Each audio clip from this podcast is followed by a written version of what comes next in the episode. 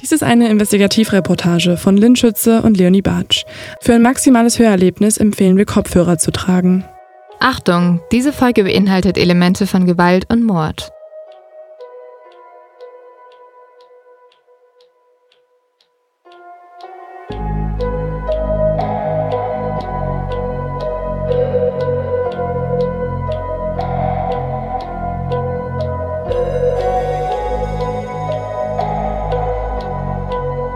Zuvor bei die Nachbarn. Einmal hat er mich gefragt, ob ich wüsste, wo man eine Waffe herbekommen könnte. Damit dementsprechend das gewaschen wird oder was auch immer da passiert. Tatsächlich lassen sich die hohen Geldsummen nur schwer erklären. Bei den Leuten, mit wem er Ärger hatte, handele es sich um Leute aus der Rockerszene. Kannst du fahren? Kannst du bitte einfach fahren? Ja,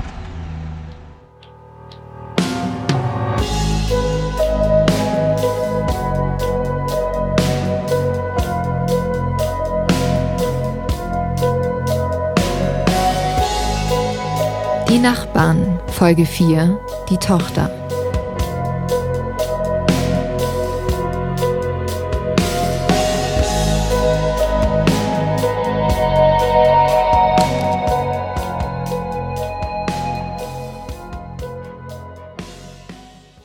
Wir stehen vor der ehemaligen Cheers-Kneipe, die jetzt nur noch eine Lagerhalle ist. Die letzten Tage sind wir in die dunklen Geheimnisse der hessischen Kleinstadt Babenhausen eingetaucht und haben von mehreren Zeugen immer wieder Hinweise zu Drogenhandel, Geldwäsche und den Hells Angels bekommen. Vielleicht kriegen wir es jetzt auch deshalb mit der Angst zu tun, als auf einmal ein Auto nur wenige Meter von uns entfernt anhält. Drei Männer steigen aus. Zwei jüngere, fast Jugendliche und ein älterer, bulliger Mann mit Glatze, Tattoos und grauer Camouflagehose. Langsam und bedacht geht Leonie zurück zum Auto. Als sie einsteigt, schließen wir sofort alle Türen ab. Okay, lass uns, lass uns einfach fahren, ja? Ähm, was kann ich einschätzen? Ich verstehe halt nicht, warum die jetzt, also warum die jetzt hierher kommen. Ja, ich verstehe nicht, warum die das durchgehend angucken und ich glaube, die im Blick. Ja, der eine Typ, der steht einfach, der steht, der steht doch mitten auf dem Weg. Mhm. Willst du vorbeifahren? Okay, guck mal, Der da geht kommt, dann nicht weg, Da der kommt aber ein weg. Postbote. Da hinten kommt ein Postbote. Boah, Gott sei Dank. Okay, lass uns einfach kurz halten. Ah, guck mal, jetzt, er macht den Weg frei. Ah, Okay, fahr jetzt einfach. Ich will jetzt einfach fahren. Ja. Okay. okay. So, Okay. okay, weg. Wir fahren auf einen kleinen Parkplatz und versuchen, uns wieder zu beruhigen.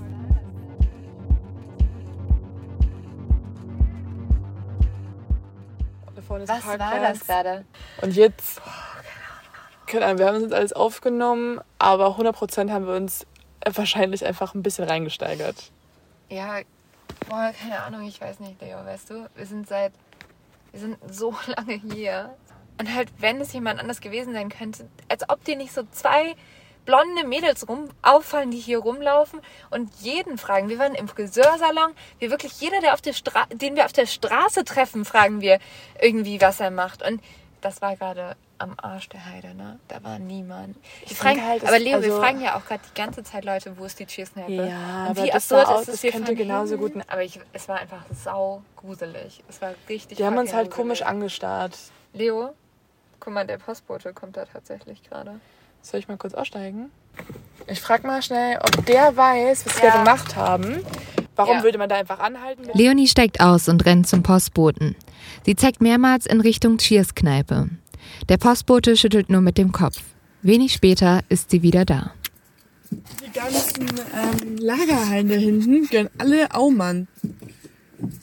Und dann, äh, wo dieser komische Typ gerade vorhin hingegangen ist, ich frage, wer schon mal gesehen hat, er hat ihn noch nie gesehen. Und der, das ist ein See. Super merkwürdig. Die haben da irgendwas gemacht. Kann ich das einmal geben? Wir fahren zurück ins Hotel und packen unsere Sachen für den nächsten Tag zusammen. Morgen wollen wir wieder zurück. Für uns ist die Zeit gekommen, Babenhausen wieder zu verlassen. Der Hotelbesitzer wirkt fast traurig, als wir unsere Rechnung bezahlen. Kein Wunder, jetzt ist das Hotel wieder leer. Für den letzten Abend bestellen wir nochmal Curry und Nahenbrot. Wir sitzen auf dem roten Teppichboden in unserem Zimmer und reden über die Ergebnisse der letzten Wochen. Nicht viel anders sah es auch an unserem ersten Abend aus. In zwei Tagen ist Heiligabend. Seit unserer Ankunft hat sich viel verändert. Wir kamen nach Babenhausen, um mit Anja zu sprechen. Dabei stand damals eigentlich nur eine einzige Frage im Raum. Ist Andrea schuldig oder unschuldig? Doch mittlerweile ist er so viel mehr. Welchen Einfluss hatten Geldwäschegeschäfte und dunkle Machenschaften auf den Tod der Familie Toll? Vor wem hatte Klaus Toll Angst? Uns ist bewusst, bis wir alle Ermittlungsakten akribisch durchgearbeitet haben, brauchen wir nochmal viele weitere Wochen. Vorsichtshalber sagen wir die meisten Termine im Januar also schon mal ab.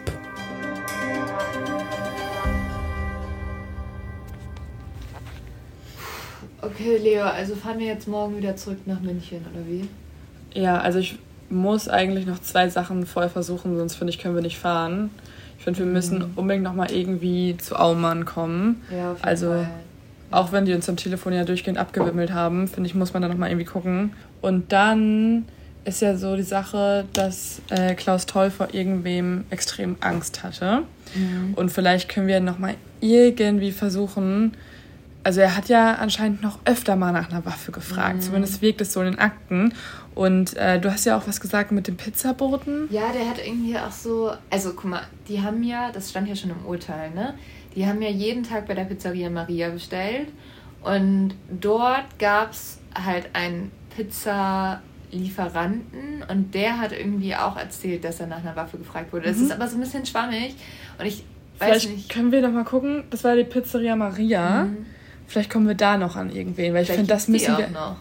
Ja, lass das noch mal gucken, bevor wir fahren, oder? Weil sonst haben wir das halt. Ja, ich würde einfach mal schauen, wo sie ist und ob da vielleicht irgendjemand redet. Ja, lass Ja. uns das auf jeden Fall machen. Finde ich gut. Ein paar Anrufe später wissen wir, die Pizzeria gibt es nicht mehr. In Darmstadt, nur ein paar Minuten entfernt von Babenhausen, gibt es auch eine Pizzeria Maria. Vielleicht ist das Restaurant damals umgezogen. Dort fahren wir hin. Es stellt sich aber heraus, der gleiche Name ist nur Zufall. Äh. Wir versuchen es weiter. Irgendwer muss doch was wissen. Wenn Herr Toll den damaligen Lieferanten tatsächlich nach einer Waffe gefragt hat, müssen wir mit ihm sprechen. Hoffentlich ist er derjenige, der uns die Frage beantworten kann, vor wem hatte Klaus Toll Angst? Und das wiederum beantwortet vielleicht die Frage, wer hat Klaus Toll ermordet? Mittlerweile sind wir recht gut darin geworden, wildfremde Menschen anzurufen und zu einem Mord vor zehn Jahren zu befragen. Am Anfang waren wir noch unsicher und bei jedem Anruf aufgeregt. Aber mit der Zeit haben wir gelernt, aus fast jedem Telefonat einen nützlichen Hinweis zu ziehen. Irgendwer weiß immer irgendwas. Doch wir finden keinen Kontakt zum Pizzalieferanten. Auf wen wir allerdings stoßen, ist der damalige Restaurantchef. Von einem Kellner in einem Nachbarort erfahren wir, dass er den Spitznamen Danino trägt. Wir bekommen seine Handynummer und schreiben ihm direkt auf WhatsApp. Hallo Danino, wir sind zwei Journalistinnen und recherchieren am Fall Andreas Daso. Hast du Zeit, mit uns zu sprechen? Die Antwort kommt schnell. Zehn Minuten später. Ja, wir können reden. Wann und wo? Wir könnten jederzeit. Wann passt es dir? Heute geht's noch nicht. Ich bin nicht in Babenhausen. Wir verabreden uns für den nächsten Tag, und zwar dort, wo einst die Pizzeria Maria war. Das Gebäude wurde nie neu vermietet und steht nun leer, sagt Danino. Wir bereiten uns auf das Interview vor, suchen die entsprechenden Akten raus und hoffen, von Danino mehr Infos aus erster Hand zu bekommen. Dann packen wir die letzten Sachen zusammen und gehen ins Bett, bereit, morgen Babenhausen erstmal verlassen zu können. Wir sind erschöpft von der ganzen Aufregung und irgendwie auch immer noch ein bisschen nervös. Ich schiebe jetzt den Koffer vor die Tür. Äh, es hält halt niemanden auf. Die Nacht wird unruhig. Um circa 1 Uhr nachts schrecken wir das erste Mal hoch. Jemand schreit. Noch desorientiert können wir die Schreie nicht zuordnen. Was passiert hier? Als wir langsam zu uns kommen, wird uns bewusst, die Schreie kommen aus dem Nachbarzimmer. Es scheint so, als wären wir nicht mehr alleine im Hotel. Und unsere Nachbarn haben, ähm, ja, sagen wir es mal so, sehr viel Spaß. Wir schmunzeln und drehen uns auf die andere Seite. So geht es allerdings den Rest der Nacht weiter. Dazu kommen diverse Beleidigungen. Du dreckige Hure, komm zurück ins Bett, ist eine der weniger schlimmeren. Gegen vier Uhr nachts hämmern wir gegen die Wand. Dann wird es still. Kurz. Ein paar Stunden Schlaf kriegen wir trotzdem noch. Der nächste Tag beginnt. Hast du alles, Leo? Ja. Okay, super. Danke. Ciao. Wir checken aus und machen uns auf den Weg zu Danino.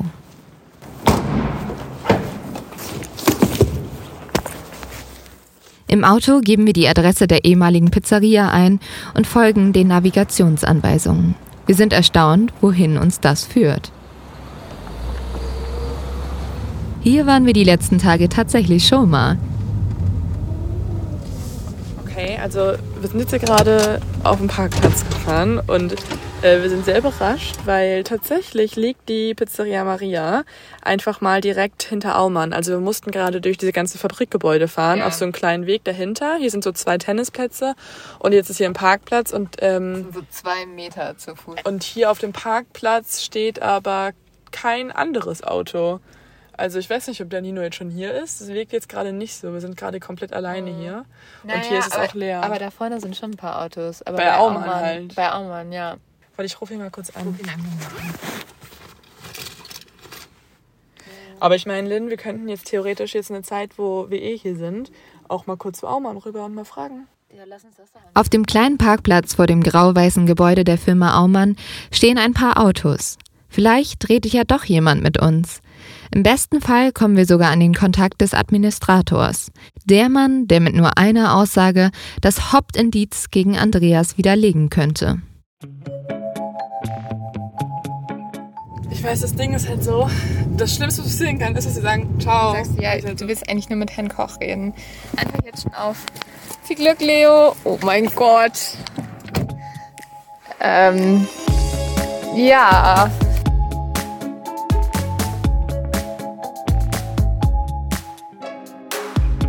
Okay, Leo ist schon wieder da.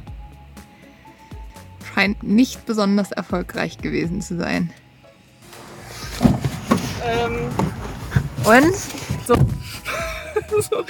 Äh, ich dachte erst, dass er mit mir reden will, mich zu sich winkt, aber er war nur so, so. Die hat sich versprochen, der Herr Koch arbeitet gar nicht mehr hier, ne? Er war so, nee, nee, der ist in Rente. Das heißt, wir wissen jetzt auf jeden Fall schon mal, dass wir den da eh nicht treffen könnten. Ähm, deswegen würde ich jetzt ehrlich gesagt sagen, wir fahren zu dem nach Hause. Wir müssen ihn halt finden, ne?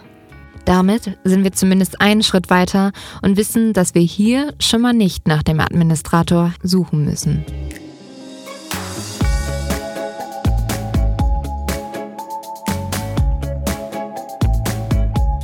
Ein paar Minuten später gibt es immer noch kein Zeichen von diesem Danino. Wir beschließen, uns einfach mal umzusehen. So ganz wissen wir nicht, was uns erwartet. Also da vorne ist die Tür offen, Len. Sollen wir da mal rein? Ja, bin ich. Auf dem WhatsApp-Bild sehen wir, dass Danino wohl um die 40 Jahre alt sein muss, dunkle Haare hat und ein Dreitagebart. Die Pizzeria liegt offenbar im ersten Stock. Dort ist zumindest das Ladenschild und davor ein großer Balkon und eine Wendeltreppe. Wir sehen, dass es in der großen Halle noch Tennisplätze und ein Fitnessstudio gibt. Ist aber ja leer. Corona. Also jetzt Als wir oben ankommen, sind wir überrascht. Die Tür ist bereits ein Spalt geöffnet worden. Wir gehen rein und stehen dann in einem Restaurant mit riesiger Glaswand, durch die man die Tennisplätze unten sehen kann. Hier war schon länger niemand mehr, der Raum ist dunkel und die Stühle sind auf den staubigen Tischen hochgestellt. Und dann sehen wir Danino. Er sitzt an einem Tisch mitten im Raum und hat seine Lederjacke noch an. Als er uns sieht, steht er auf und begrüßt uns. Er wirkt zurückhaltend und diskret, so als ob er sich auch nicht so ganz sicher sei, was das hier eigentlich gerade ist. Immerhin sind wir drei Fremde, die sich in einem verlassenen Gebäude treffen und über einen Mord reden. Ich mach mal einfach schon mal auf Play, weil dann haben wir. Ja, tut euch halt mal vorstellen. Ich habe es gestern am Telefon Ja, gesehen. ich glaube, ich habe es auch gar nicht so richtig erwähnt. Mhm. Wir arbeiten beide als Journalistinnen und machen gerade genau über den Fall äh, von Andreas. Nachdem wir Danino erklärt haben, was wir in Babenhausen eigentlich machen, fangen wir an, über die Tolz zu reden. Viel hat er von der Familie nicht mitbekommen, aber trotzdem wahrscheinlich mehr als die meisten anderen Babenhausener. Ja, die, die war sehr zurückgezogen. Die Familie, den hat, hat man nur in, in der Öffentlichkeit gesehen über, äh, über die Zeitung. Hat er sich annonciert. Äh, Immobilien toll. Und äh, gut, der kam äh, ab und zu mal zu uns nach Hause, äh, zu uns nach Hause, ich, äh, zu uns im Restaurant. Aber zu 90, 95 Prozent hat er immer Essen bestellt für zu Hause. Jeden Tag, jeden Tag, jeden Tag. Immer das äh, Gleiche. Die Frau hat, glaube ich, Tortellini mit Sahne Schinken bestellt. Einen kleinen Schnitzel haben die bestellt. Immer so kleine Portionen. Und wie, wie war der Herr Toll so? Du meintest ja irgendwie auch, dass die auch oft bei euch gegessen haben und so und ihr euch eigentlich ganz gut verstanden habt. Ja, als Gast, der kam, er war immer freundlich gewesen, wie so ein Geschäftsmann halt ist. Sollte man freundlich sein, ist Immobilienmakler gewesen. Dadurch war der immer sehr freundlich gewesen, aber wir hatten, ja, freundlich, sachlich und das war's. Hast du auch die Lieferungen manchmal weggebracht oder bist du, hast du es am Telefon Nicht angenommen? ich, äh, Telefon angenommen, äh, morgens ich oder meine Mutter war meistens da und es wurde ausgeliefert zu 90 Prozent von einem Pizzafahrer, den es nicht mehr gibt. Das war der Osman. Ich weiß nicht, ob der schon von Ihnen gehört hat. Nee. Nee, das war der Pizzafahrer gewesen. Der ist auch damals von der Polizei, der ist dann nach Bosnien zurück, ist ein Bosnier, gebürtiger Bosnier gewesen. Der ist äh, nach Bosnien zurück und da wurde auch von der Polizei wieder eingeladen, nach Deutschland äh, als Zeuge aufzutreten oder Aussage zu machen. Nicht als Zeuge, als Aussa äh, Aussage. Inwiefern gibt es den nicht mehr? Er ist tot. Ähm, Osman war unser Pizzafahrer gewesen. Der ist abends gefahren in der Ecke da hinten. Da war auch eine andere Pizzeria, die gibt es auch nicht mehr. Sportplatz geht ja da hinten, ich weiß nicht, wie die Straße heißt. Äh, Friedrich Friedrich, Ebert. Friedrich Ebert Straße. Genau, ja. Er ist dort gefahren und er hätte den ja toll gesehen. Der wäre in nicht in gutem Zustand hätte ausgesehen. Er hätte Vollbart, also Bart war nicht gepflegt und äh, er hätte auch, glaube ich, was getrunken gehabt zu diesem Zeitpunkt. War ein bisschen alkoholisiert. Und äh, da haben sie sich unterhalten, ganz normal, wie immer, weil die kannten sich ja auch. Und da hätte Herr Doll ihn gefragt nach einer Waffe. Und äh, da hat er ihn gefragt, warum? Ja, äh, er, brauch, er bräuchte sie, um sich zu schützen. Er hat nicht gesagt, vor wem, Nee, aber auch nicht so in Richtung nee, denen oder der. nee, nee, nee, Plural nicht. Richtung da, da so, nee. Osman, das ist der Pizzalieferant, den wir eigentlich die ganze Zeit gesucht haben. Danino hat ja gerade gesagt, dass er nach Deutschland eingeladen wurde, um eine Aussage zu machen. Das bedeutet also, in den Akten muss es darüber etwas geben. Und jetzt haben wir zumindest einen Namen, nach dem wir suchen können. Auch Osman hat Klaus Toll erzählt, dass er sich schützen muss. Also, wenn ihr da dann drüber gesprochen habt, habt ihr euch darüber gewundert oder was vermutet oder irgendwie? Ja, äh, wir haben uns unterhalten ähm, mit dem Osman. Äh, Moment, langsam. Äh, der, der hat es auch bei der Polizei gesagt. Er hätte irgendwie Probleme gehabt mit irgendeinem so Albaner. Ich weiß nicht warum, äh, weshalb. Klaus Toll. Ja. Und äh, oder, oder eine Person, der hätte, der hätte irgendwas, ich weiß nicht, von ihm gewollt. Hat er nicht gesagt und deswegen bräuchte er sie, die Waffe. Ich wurde auch angerufen von der Kriminalpolizei und da haben uns auch lange unterhalten mit den Polizisten und äh, ja, der hat damals gesagt am Telefon, äh, ja, die, hätten, die finden nichts und äh, die sind wieder am Recherchieren, habe ich ihn wieder gefragt, da habe ich auch alles wieder beantwortet. Wir fragen Danino, ob er sich noch irgendwie an den Namen dieses Albaners erinnern könnte oder ob er irgendwas mit den Immobiliengeschäften zu tun hatte. Aber Danino weiß es nicht. Dazu hätte man mit Osman reden müssen. Also es wird irgendwie so ein bisschen ja gemunkelt, auch im, in der, im Dorf, in, in der Stadt, dass halt Herr Toll sich mit den falschen Leuten eingelassen hätte. Also anscheinend soll ja vor zehn Jahren noch ein bisschen anderes Pflaster in Babenhausen geherrscht haben. Kannst du das auch so bestätigen? Anderes Pflaster, inwiefern anderes Pflaster? Kriminalität, viel Mafia oder. Hells Angels, Biker-Gangs, Drogen. Die gibt es ja immer noch. Das gibt es ja immer noch alles. Also ich habe es auch der Polizei gesagt, äh, mein Gedanke könnte sein, dass er vielleicht ein Geschäft abgewickelt hat, wo er die Leute entweder über den Tisch gezogen hat oder die nicht zufrieden waren oder ich weiß es nicht. Äh, Wenn man mit, mit Kriminellen zu tun hat, ist es einfach so, die verlangen dann vielleicht noch mehr, da hat er Nein gesagt oder hat das nicht getan, was sie, was, äh, was, was sie erwartet haben. Könnte, könnte theoretisch sein, dass vielleicht eine Immobilie die kaufen wollten und der hat sie nicht gegeben oder wollte zu viel Provision haben da hat er sich mit denen verkracht. könnte sein. Wenn er es jetzt nicht war, dann ist ja der Täter bis heute nicht gefasst Nicht worden. gefasst, nein. Macht einem das manchmal Angst?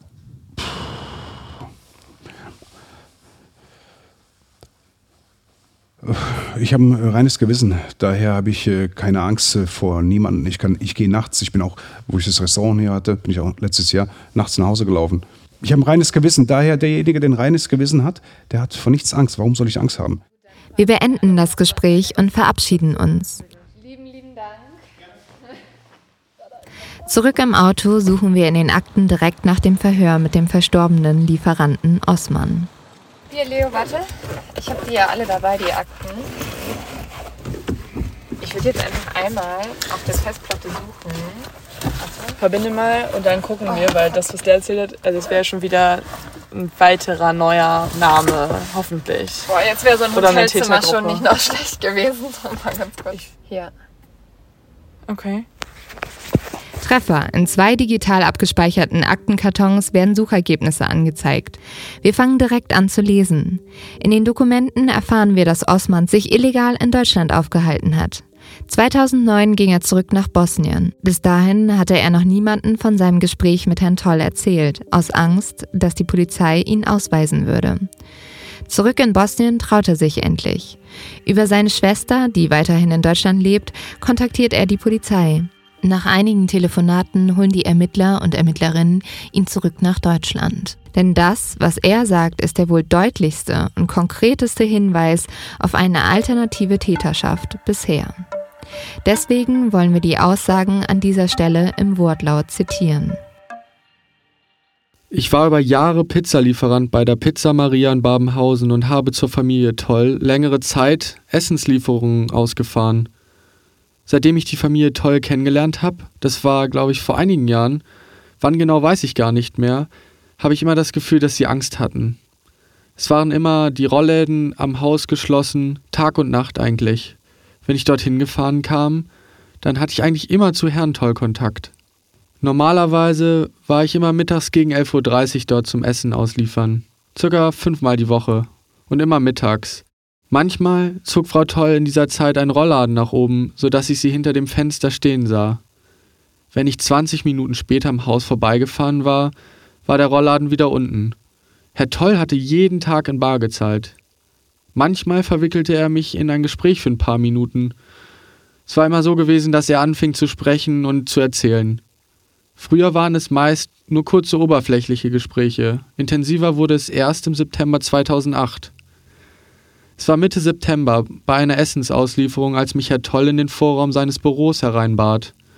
Er begann ein Gespräch und fragte mich, ob ich ihm eine Pistole besorgen könnte. Er hatte mich direkt gefragt, ob ich ihm eine Pistole für ihn besorgen könne, ohne dies näher zu erklären. Natürlich habe ich ihn gefragt, warum er gerade mich fragt, ob ich eine Pistole besorgen könnte. Er antwortete mir, dass ich doch aus Bosnien kommen würde und eventuell jemanden in Frankfurt kennen würde. Ich habe ihm geantwortet, dass ich nicht aus Frankfurt komme und erst recht niemanden dort kennen würde, der eine Pistole für ihn besorgen könne. Auf meine Frage, wofür er die Waffe benötigen würde, sagte er, dass zwei Männer ins Büro gekommen wären und ihn bedroht hätten. Warum, sagte er nicht. Ich fragte ihn, warum er nicht die Polizei einschalten würde, worauf er antwortete, dass er dies nicht wolle. Die Polizei sollte es eh nicht wissen, sagte er. Er hatte mich auch gebeten, dass ich darüber schweigen und es niemandem erzählen sollte. Danach hatte er nie wieder mit mir darüber gesprochen. Ich hatte den Eindruck, dass er ängstlich war. Er bat mich rein und sagte, dass ich die Tür hinter mir zumachen solle. Er sprach sehr leise. Im Oktober 2008, also einige Wochen nach dem oben genannten Gespräch, fragte er mich, ob ich einen Albaner mit dem Namen Bekim kennen würde und wie dieser so sei. Er beschrieb mir Bekim als sehr groß mit schwarzen Haaren und stämmiger Figur. Ich sagte ihm, dass ich einen Bekim kennen würde. Der Bekim, den ich kenne, soll früher Raubüberfälle gemacht haben und müsste eigentlich der Polizei bekannt gewesen sein. Unter dieser Zeugenaussage sehen wir Osmans Unterschrift und ein zugehöriges Datum. März 2010. Zu dem Zeitpunkt ist Andreas Hauptverdächtiger und bereits verhaftet worden. In zwei Monaten, im Mai 2010, wird er wegen Doppelmordes angeklagt und ein zweites Mal endgültig verhaftet. Wir fragen uns also an dieser Stelle, kam Osmans Hinweis zu spät? War hier eigentlich alles schon entschieden? Bereits im Verhör legt man Osman ein Foto von Andreas Daso vor und fragt ihn konkret nach Dingen wie Nachbarschaftsstreit und Lärm. Osman sagt, dass sich Klaus Toll nie über Andreas oder das Reihenhaus beschwert hat. Wenn, dann über die Nachbarn auf der anderen Seite, weil die Hecke wieder falsch geschnitten wäre. Osman Sabic war neben dem Zeugen Blickhahn einer der einzigen Menschen, der sich in den letzten Monaten regelmäßig mit Klaus Toll unterhalten hat. Er beschreibt ihr Verhältnis als mehr oder weniger freundschaftlich, gerade in den letzten Monaten. Die Polizei hat nie klären können, wer die beiden Männer waren, die Klaus Toll bedroht haben. Osman nennt neben den beiden Männern aber ja den Namen Bekim, nachdem er von Klaus Toll gefragt wurde. Er sei sich relativ sicher, dass er und Klaus Toll über den gleichen Bekim sprechen. Ob dieser Bekim aber derjenige ist, vor dem Klaus Toll Angst hat, kann er nicht zu 100 Prozent sagen. Wer also ist dieser Bekim? Wir schauen nochmal in die Akten und merken, auch die Polizei begab sich damals nach den Zeugenaussagen von Osman Sadic auf die Suche nach Bekim. Sie finden mehrere Personen, die den gleichen Namen tragen, aber nur einen Mann, der auf die Beschreibung des Pizzalieferanten passt. Diesen Bekim kontaktieren und vernehmen sie. Hier ist ein Auszug. Im Zusammenhang mit den Ermittlungen wurde von einem Herrn Osman Sadic bekannt, dass der getötete Herr Toll nach einem Bekim gefragt haben soll. Dies ist der Grund, dass Sie hier als Zeuge vernommen werden sollen. Ich kann gleich zu Anfang sagen, dass ich den Herrn Toll nicht kenne. Ich kenne die Familie nicht. Ich habe nichts zu sagen. Ich kenne auch den Osman Sadic nicht. Das ist die erste Aussage von Bekim. Kurze Zeit später sagt er etwas Widersprüchliches. Nun kenne er den Herrn Toll doch, sei doch schon mal dort gewesen mit seinen Eltern wegen einer Immobilie. Und auf einmal scheint er sich noch genauer zu erinnern. Wir waren mit meinem Bruder und meinen Eltern dort und der Klaus Toll hat uns dabei geholfen damals. Das war in seinem neuen Büro. Er war gerade umgezogen. Woher wussten Sie, dass das Büro neu war? Haben Sie sich mit dem Herrn Toll darüber unterhalten? Das hat er uns gesagt. Ich hatte aber nie im Leben mit Herrn Toll telefoniert oder einem anderen Kontakt, außer der Wohnungssuche mit meinen Eltern. Es gibt viele Bekims. Haben Sie in Ihrer Zeit, als Sie noch in Babenhausen gewohnt hatten, etwas von anderen Leuten erfahren, die zu dem Herrn Toll Kontakt hatten? Nein. Ich möchte auch noch sagen, dass das Umfeld in Babenhausen nicht sehr gut ist. Es gibt dort viele Albaner. Es gab auch Probleme mit der Polizei, weil ich mit diesen Leuten zu tun hatte. Wir hatten betrunken einen Laden überfallen. Das war auch ein Grund, dass ich aus Babenhausen weg wollte, obwohl meine Familie dort wohnt. Und damit schließt die Polizei die Akte Bekim mit dem Satz, ein Abgleich mit den Falldaten im Mordfall Toll verlief negativ. Die Ermittlungen nach den zwei Männern, die Klaus Toll bedroht haben, werden ebenfalls eingestellt. Genau wie die Suche nach anderen Bekims. Vier Wochen später wird Andreas das zweite Mal verhaftet und abgeführt. Diesmal endgültig.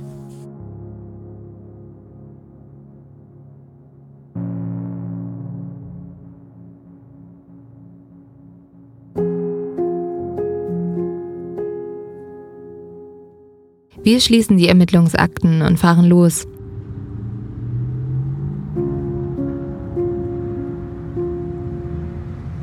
Vorbei an der Friedrich-Ebert-Straße, dem Zuhause von Anja Daso und dem großen Haus von Herrn H. Vorbei an der Cheers-Kneipe, dem See und der Kaserne.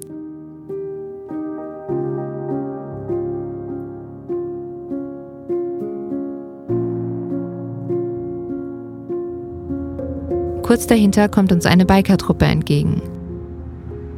Auf den Motorrädern sitzen ältere Männer mit Lederjacken und Aufnähern. Wären die uns vorher auch aufgefallen? fragen wir uns. Dann kommt das Ortsschild Babenhausen.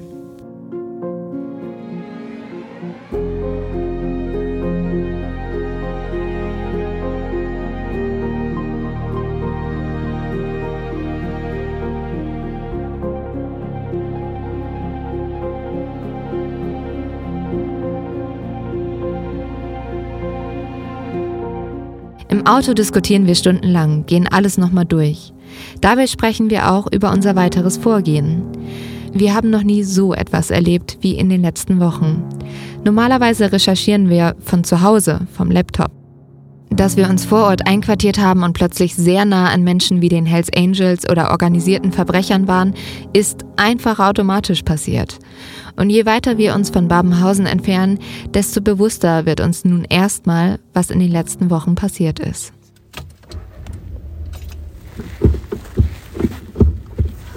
Oh, Leo, ich finde es irgendwie komisch, jetzt nach Hause zu fahren. Und vor allem so, keine Ahnung, weißt du, jetzt irgendwie geht, fahren wir wieder zurück und gefühlt ist man wieder in seinem alten Leben und alles ist wieder normal. Ja, ich bin komplett im Tunnel, ehrlich gesagt noch. Ich habe auch das Gefühl, wir sind irgendwie noch nicht fertig hier. Also man Nee. ist irgendwie noch nicht durch. Ich weiß auch nicht. Also ich weiß nicht, ich kann immer noch nicht zu 100% sagen, was ist hier passiert, was ist hier überhaupt los. Ja. Und dann gibt es ja auch noch diese ganze Familie Toll und was da alles los war. Ich keine Ahnung. Ich meine, wir haben so viele Akten, die wir immer noch durcharbeiten können. Das ist noch richtig viel. Und ähm, ich werde, glaube ich, in den nächsten Wochen eh nichts anderes machen als das. Ja. Ich finde halt, ich habe eben auch noch mal eine E-Mail bekommen. Ich habe sie jetzt noch gar nicht erzählt, weil wir so im Stress waren mit Losfahren. Von der Pro-7-Sicherheit. Die sind tatsächlich irgendwie nicht so happy, dass wir es halt, dass wir einfach hier alleine waren und einfach so rumgelaufen sind und so, weil die meinten, es ist echt nicht so ohne. Okay. Wir, also, was hältst du eigentlich davon, wenn wir sonst einfach morgen mal Tilo anrufen? Also, wenn sich jemand da auskennt, dann halt er, ne? Ja, voll gut. Ja, können wir mal machen. Okay, lass uns das machen. Alright. Thilo Mischke ist Reporter und Autor und bekannt für seine investigativen Reportagen. Dafür reist er um die ganze Welt, läuft mit Flüchtlingen durch den Dschungel, spricht mit Kartellanführern und Gangmitgliedern. Gerade hat er eine beeindruckende Investigativreportage zur rechten Szene in Deutschland veröffentlicht. Uns hat er mal angeboten, ruft jederzeit an, wenn was ist. Und das machen wir auch. Wir fragen Thilo, was er über diese Momente innerhalb der Recherche denkt. Sind wir zu weit gegangen? Oder steigern wir uns rein und wurden vor der Schießkneipe einfach unnötigerweise paranoid? Ob man übertreibt oder untertreibt, ob man sich es einbildet oder. Ja, das also genau, das ist auf jeden Fall richtig. Dieses Paranoide gehört auf jeden Fall dazu, dass man denkt, dass irgendwie das Telefon abgehört wird, dass äh, irgendwelche SMS mitgelesen werden, dass Leute hinter dir herlaufen. Das gehört auf jeden Fall zum guten Ton eines investigativen Journalisten dazu. Äh, es ist eher, äh, wenn du, wenn du das Gefühl hast, es wird zu heiß oder es geht zu weit, dann hast du das, dann weißt du, dass du genau richtig gerade arbeitest. Weil, weil wenn, wenn was passieren würde, wüssten ja sehr viele Leute aus meinem Umfeld, wer es war. Ich glaube jetzt beim Beispiel der Rechten, da geht es gar nicht so viel um Schiss oder Angst haben, aber wenn du dann eben so mit Kriminellen, also mit irgendwie mit organisierter Kriminalität zu tun hast, dann weißt du eben, okay, wenn ich Schiss bekomme, heißt es auch gleichzeitig, dass ich gutes Material gleich bekommen werde. Also man muss diesen Schiss, den man empfindet, ähm, instrumentalisieren für seine Arbeit. Schiss instrumentalisieren klingt nach einem guten Plan. Und wenn wir gerade schon mit Tilo sprechen, wollen wir noch was von ihm wissen. Wie hat er es geschafft, mit so vielen Menschen zu sprechen, die eigentlich gar nicht sprechen wollen? Also das ist so häufig, dass du an äh, Grenzen kommst in deiner Recherche, aber du kommst halt immer wieder an irgendwelche anderen Leute ran und es gibt diese eine Regel, die besagt, dass immer irgendwer über irgendwen schmutzige Wäsche waschen möchte. Sprich, das, das absolute Geheimnis gibt es in Deutschland einfach nicht. Es ist einfach eine Frage der Zeit. Also du musst halt sehr viel Zeit investieren, immer auf die Leute immer wieder zugehen. Die sagen ganz oft nein. Also jetzt hier in diesem Büro gibt es wahrscheinlich irgendwie gerade so 20 gleichzeitig angeschriebene Personen, die nicht mit uns reden wollen, denen wir aber trotzdem alle paar Wochen immer mal wieder eine Mail schreiben und sagen, wir sind nicht schlimm, wir wollen dir nichts Schlimmes. Also du musst einfach nur echt hartnäckig, beziehungsweise also hartnäckig ist die offizielle Bezeichnung, die inoffizielle Bezeichnung ist einfach nervig bleiben, rumnerven, bis man bekommt, was man will. Es ist das Recht jedes Menschen sprechen zu dürfen, sagt uns Thilo am Ende noch. Wir sollten einen Rechtsanwalt einschalten, wenn das Nerven nichts bringt. Bis dahin schreiben wir aber weiter Mails und sprechen auch nochmal bei Aumann auf den Anrufbeantworter. Ein Tag später ist Heiligabend. Am gleichen Abend lesen wir weiter Akten und diskutieren mit unserer Familie über den Fall. Wir können an nichts anderes denken und über nichts anderes sprechen. Beginnt so die Obsession? Zwischen Bescherung, Raclette und Neujahrssekt kehren die Gedanken immer wieder nach Babenhausen zurück. Zu Anja und zu Andreas. Wie feiert die Familie da so jetzt? Hat Andreas die Karte seiner Kinder bekommen? Wie geht es Astrid? Konnte sie Frieden finden? Glaubt sie, der richtige Mann sitzt im Gefängnis?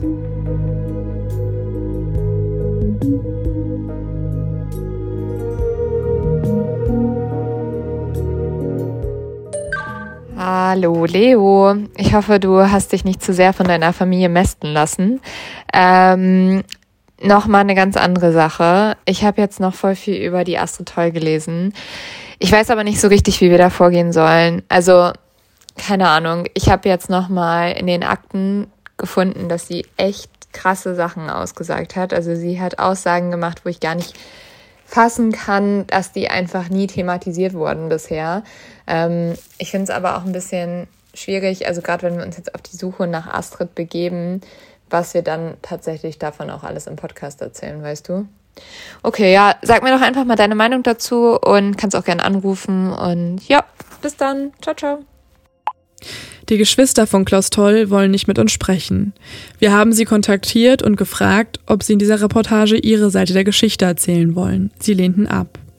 Sie wollen endlich ihre Ruhe haben und das verstehen wir.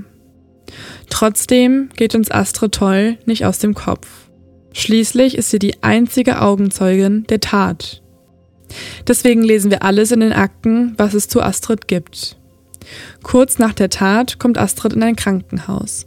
Ihre Verletzungen sind schwer und das Trauma erheblich. Etwa zwei Wochen nach der Tat wird Astrid das erste Mal befragt. Zu diesem Zeitpunkt ist sie kaum ansprechbar. Nur durch Kopfschütteln und Nicken kann sie zu verstehen geben, dass sie aktuell weder wisse, warum sie im Krankenhaus sei, noch was ihren Eltern passiert ist. Beim Krankenhauspersonal erkundigt sich Astrid in den Tagen danach immer wieder nach ihren Eltern. Am 15. Mai wird ihr mitgeteilt, dass diese verstorben sind. Astrid ist fassungslos und verzweifelt. Sie sagt immer wieder, dass sie zurück nach Babenhausen wolle. Sie erzählt außerdem, dass ihre Eltern eigentlich geplant haben, umzuziehen und dass ein gewisser Raphael sie immer genervt habe und bei der Familie Toll öfter vor der Tür stand. Wir finden heraus, dass dieser Raphael auch in der Behindertenwerkstatt gearbeitet hat und dort angeblich ein paar Annäherungsversuche startete, die Astrid aber ablockte.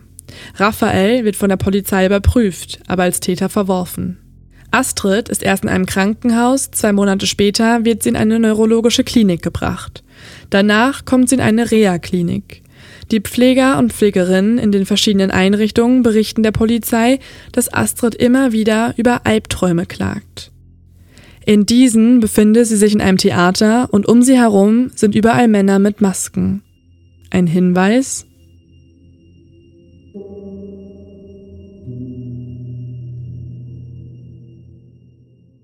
Wir haben lange überlegt, wie wir in Bezug auf Astrid in dieser Reportage vorgehen sollen, uns am Ende aber dazu entschlossen, sie nicht direkt zu kontaktieren.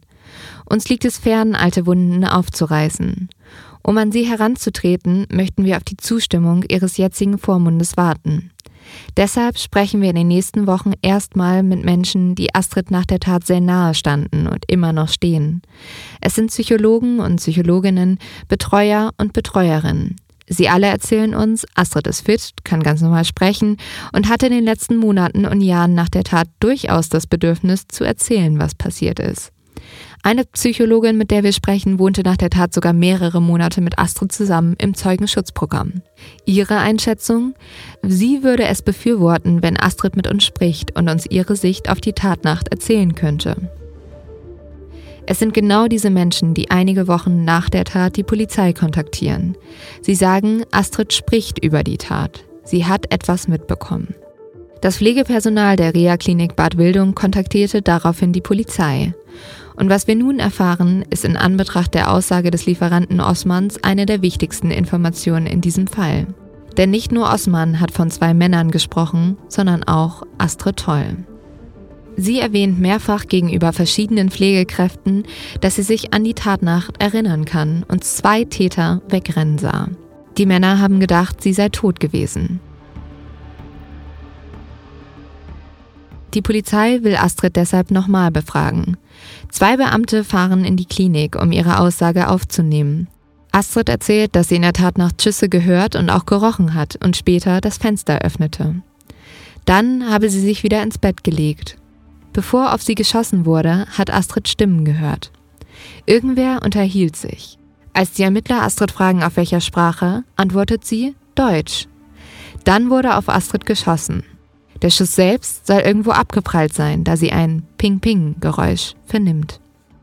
Auf die Frage, ob ihr Vater Streit mit den Nachbarn gehabt hätte, antwortet Astrid, dass sie davon nichts wüsste.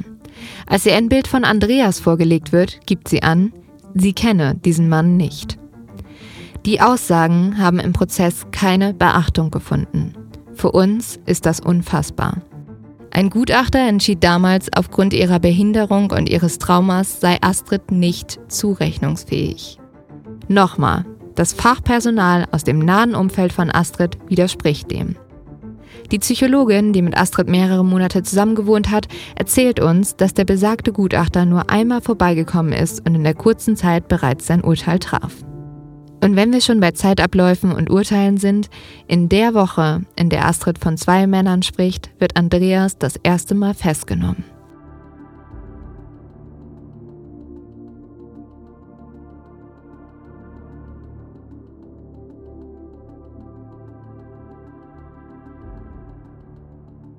Den restlichen Januar verbringen wir damit, die Akten zu studieren. Die Tage sind kurz und die meiste Zeit ist es dunkel.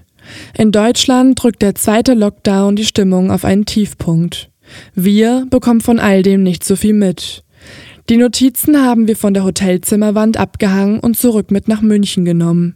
Davor sitzen wir jetzt, es ist der 22. Januar und wir unterhalten uns über die Ergebnisse der letzten Wochen. Die Wand wurde mit diversen Tätern und Tätergruppen ergänzt. Auf unseren Laptops sind 20 Tabs mit unterschiedlichen Seiten geöffnet. Wir könnten in so viele Richtungen recherchieren. Bisher ist es noch ein großes Chaos. Okay, wir machen mal wieder einen Logbucheintrag. Bei mir in der Küche. Und ja, wir haben jetzt auch irgendwie die ganzen letzten Wochen uns wieder nur in die Recherche gesteckt. Und ich finde, man findet noch so viele Punkte, ne? Wenn man immer wieder durch die Akten geht, das ist so viel. Ja, also ich glaube, wir könnten das ein Jahr weitermachen. Ja, wir könnten das zehn Jahre weitermachen. So. Das, ist, das ist absurd. Aber ich finde, wir müssen uns jetzt mal so ein bisschen, weil es ist so ein Chaos, weißt du, wir haben so viele Fragen, wir haben so viele Anhaltspunkte. Ich glaube, wir müssen uns jetzt mal ein bisschen wieder darauf konzentrieren, was ist wirklich wichtig. Und ich finde irgendwie zwei Punkte voll wichtig. Also einmal, damit haben wir ja auch angefangen, die Indizienmauer, ne? Also welche Steine haben Bestand, mit welchen haben wir uns irgendwie schon befasst und steht halt die Mauer am Ende noch. Das ja, ist so wir haben ja alle schon mal so ein bisschen angeguckt, aber ähm, lass uns auf jeden Fall gucken, dass mhm. wir da nochmal mit den richtigen Gutachtern sprechen, nochmal mit neuen Gutachtern sprechen. Ja. Ähm, ich habe einfach mal Marc Benecke eine Mail geschrieben.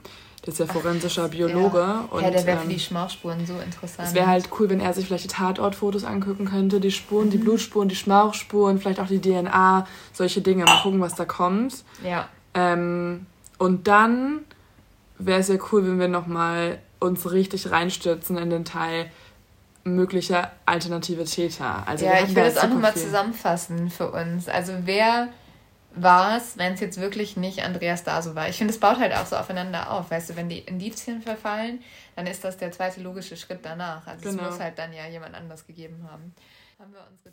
Mit der Frage um eine alternative Täterschaft haben wir uns die letzten Wochen intensiv beschäftigt.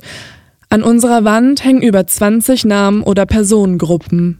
Mit jeder Akte und jeder neuen Recherche konnten wir aber einige Namen wegstreichen und andere Felder konkretisieren. Kommen wir also zu drei Tätergruppen, die zumindest unserer Meinung nach zu wenig in Betracht gezogen wurden.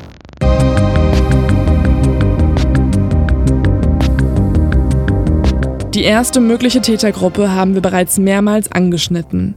Sie bezieht sich auf die großen Geldsummen, die Herr Toll bewegt hat und auf die Zeugenaussagen von Cheyenne, Herrn Blickhahn, Danino oder Osman.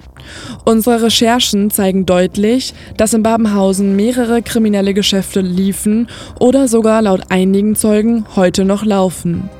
Von Waffengeschäften der Hells Angels, Polizisten im Rotlichtmilieu bis zu Drogengeschäften der Mafia. Viele Dinge sprechen dafür, dass Klaus Toll in illegale Geschäfte involviert war. Zum Beispiel die verschiedenen Schließfächer bei der Bank, die grundsätzlichen Barzahlungen, das auf einen falschen Namen registrierte Handy, die Angst und Isolation, die Tatsache, dass er bedroht wurde, aber nicht will, dass irgendwas davon die Polizei erfährt. Wenn Klaus Toll mit diesen Kriminellen gearbeitet hat und beispielsweise etwas getan hätte, was ihnen missfällt, würde er dafür mit dem Leben bezahlen. Durch unsere Recherche der letzten Wochen haben wir aber auch gelernt, die Hells Angels sind eigentlich nicht für so eine Art von Auftragsmord bekannt. Sie haben ganz andere Drohmethoden, sich ihr Geld oder ihre Treue zurückzuholen.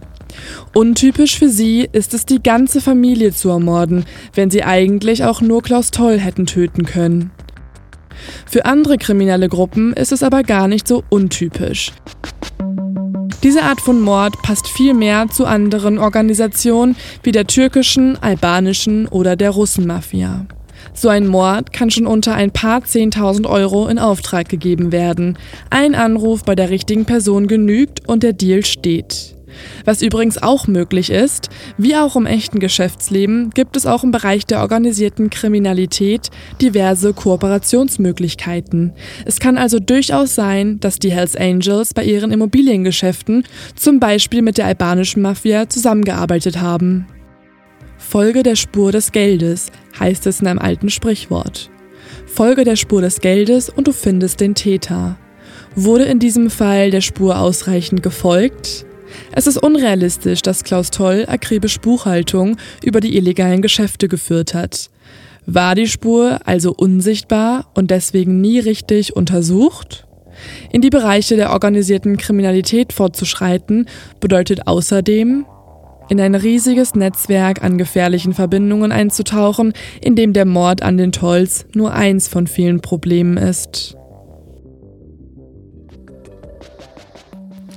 Kommen wir zur zweiten Tätergruppe. Ende Januar stoßen wir auf einen Teil in den Akten, der uns stutzig macht.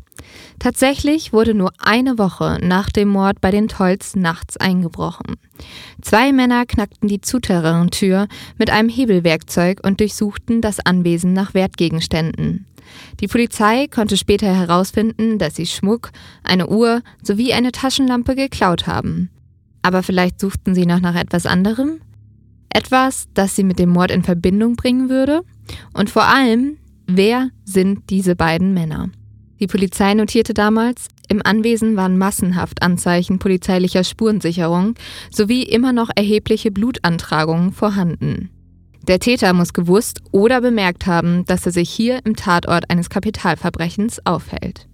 Nur wenige Tage später gibt es noch einen Einbruch. Diesmal in der Behindertenhilfe, in der Astrid Toll arbeitet. In den Akten lesen wir, ein Zusammenhang zwischen dem Mord und den beiden Einbrüchen ist naheliegend.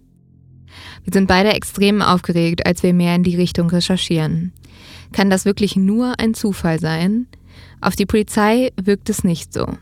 Sie vermutet, dass die Täter den aktuellen Aufenthaltsort von Astrid Toll herausfinden wollen.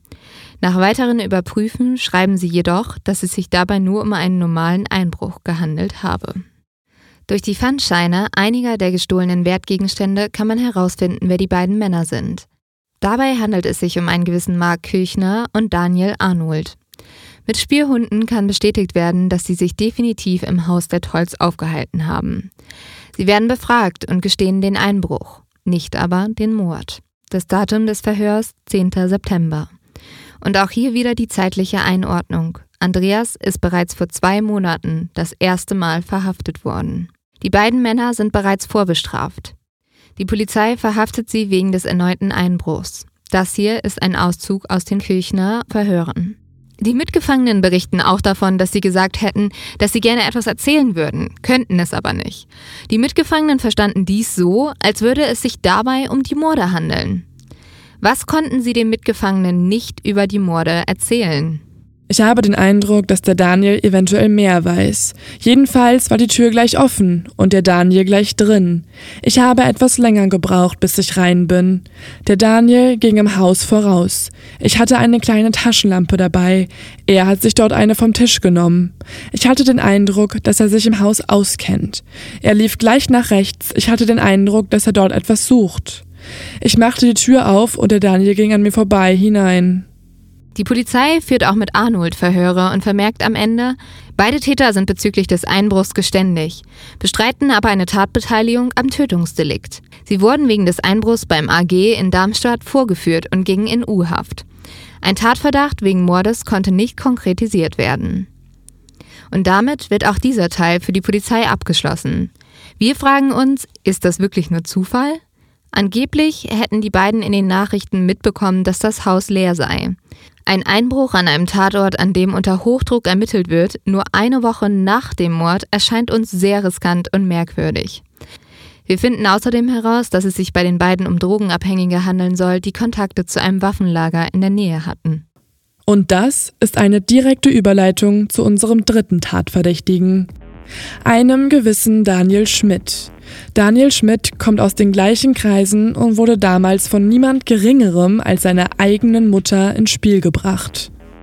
Diese meldete sich bei der Polizei, um zu berichten, dass ihr eigener Sohn ihr den Mord angekündigt hat. Er habe ihr von seinem Hass auf Klaus Toll erzählt, da dieser ihn, Zitat, 2004 mit einem Haus abgezogen habe und er sich nun, Zitat, rächen wolle, sobald er wieder aus dem Gefängnis sei. Außerdem habe er seiner Mutter von der Tatwaffe erzählt. Schmidt ist ebenfalls polizeilich bekannt und in fast 100 Fällen vorbestraft. Er hat sein Leben bisher im Gefängnis und einer Psychiatrie verbracht. Er wird von Bekannten und Verwandten als soziopathisch, impulsiv, jähzornig und drogensüchtig beschrieben. Speziell wegen der Drogensucht vermutet die Polizei auch eine Verbindung zu den beiden Einbrechern Arnold und Kirchner.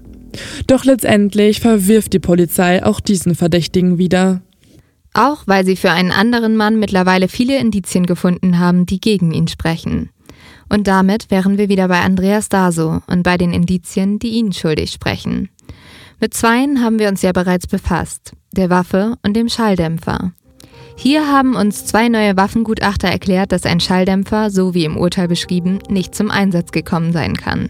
Aber da sind ja noch die anderen Indiziensteine, die wir uns nochmal genauer anschauen wollen. Die Schmauchspuren und die Suchanfrage.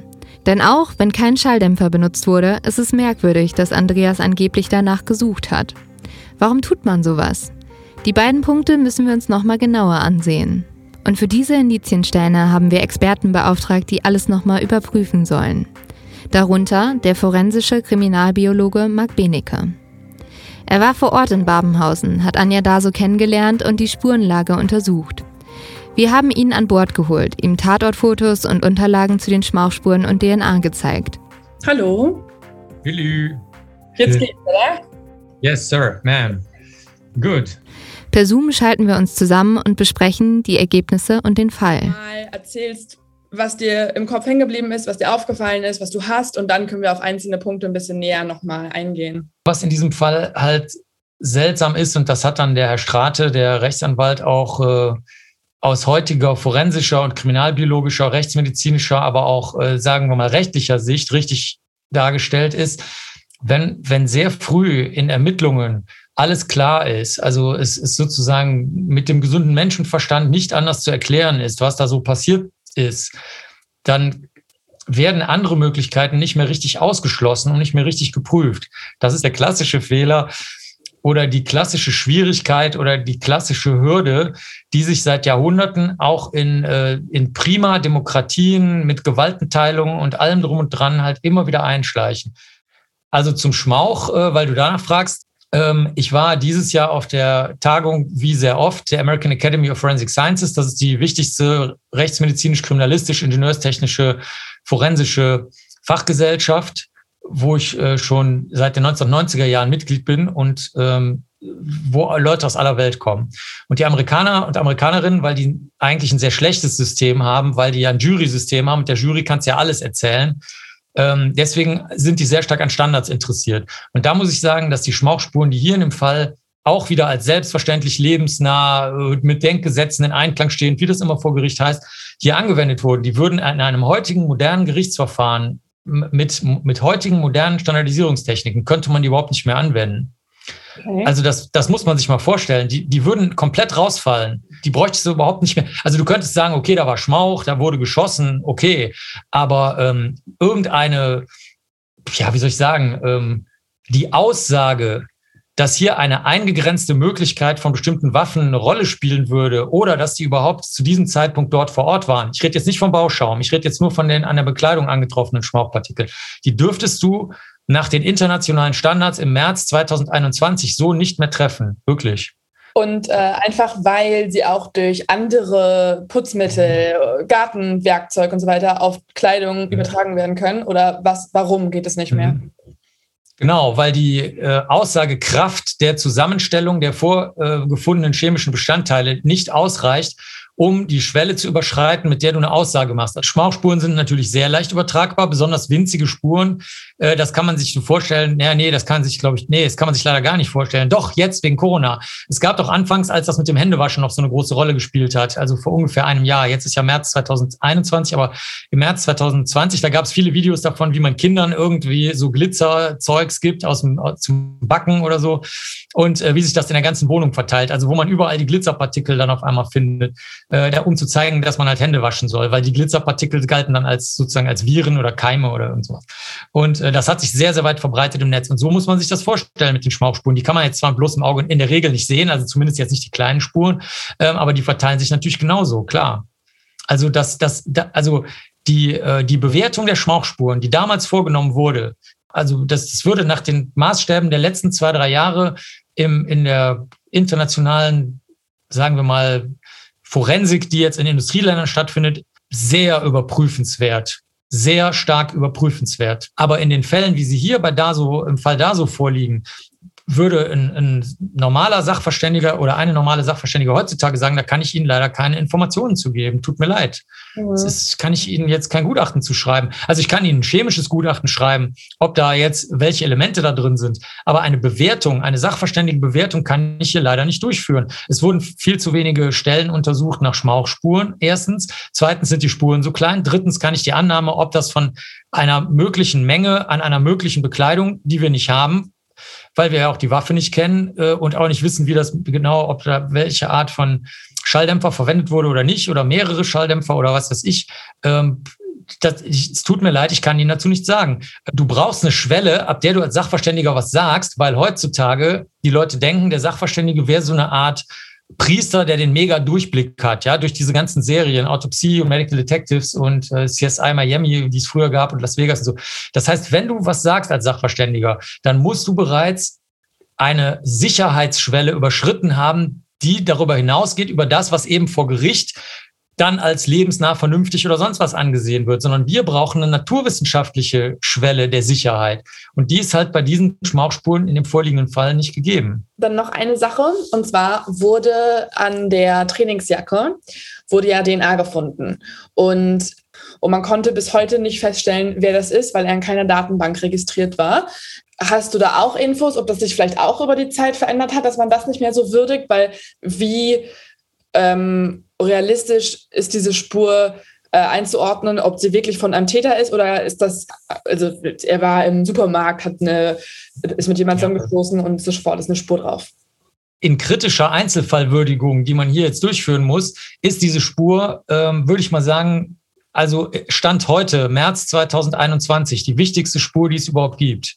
Das ist die allerwichtigste Spur, die es überhaupt gibt. Und zwar, Achtung, du hast recht, natürlich kann die DNA übertragen worden sein beim Einkaufen oder sonst was. Dazu gibt's auch seit mh, hm, anderthalb Jahren sehr, sehr viel Literatur. Ich habe da gerade ein ganz großes Kapitel für ein DNA-Handbuch zugeschrieben und habe die gesamte Literatur dafür zusammengesucht. Das war, das ist das, das ist das heißeste Thema, was wir im Moment bei genetischen Fingerabdrücken, also Erbsubstanzuntersuchungen, DNA-Untersuchungen haben.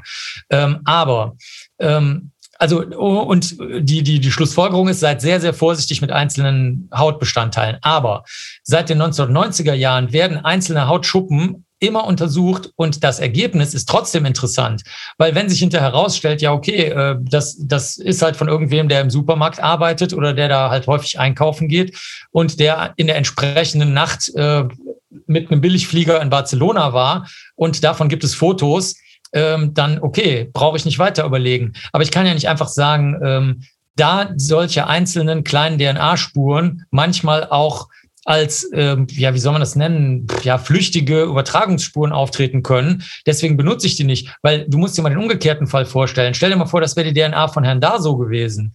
Dann, dann, wär, dann hätte im Urteil gestanden, eine weitere Granit äh, gemachte Säule ist, dass der Herr Daso da drüben war. Also deswegen, ähm, ich würde, wenn ich ähm, wenn ich den Fall, sagen wir mal, in so einer Art äh, ja, Kinofilm-Fantasie leiten würde, ja, so wie sich die Leute das vorstellen. Der Beneke kommt mit seinem Team und dann rollt er die Sache auf, ne? So glauben die Leute das manchmal. Dann, dann wäre das die erste Spur, die wir mit, ähm, mit, mit unfassbarer Vorsicht versuchen würden zu gewinnen.